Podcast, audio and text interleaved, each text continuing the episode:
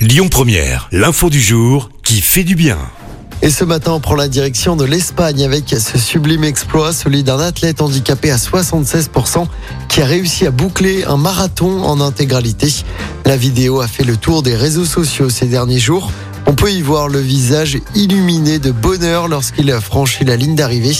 Ce Catalan de 32 ans a dû courir avec toute la partie gauche de son corps immobile et il devient la première personne handicapée à boucler un marathon. C'était euh, celui de Barcelone dimanche dernier.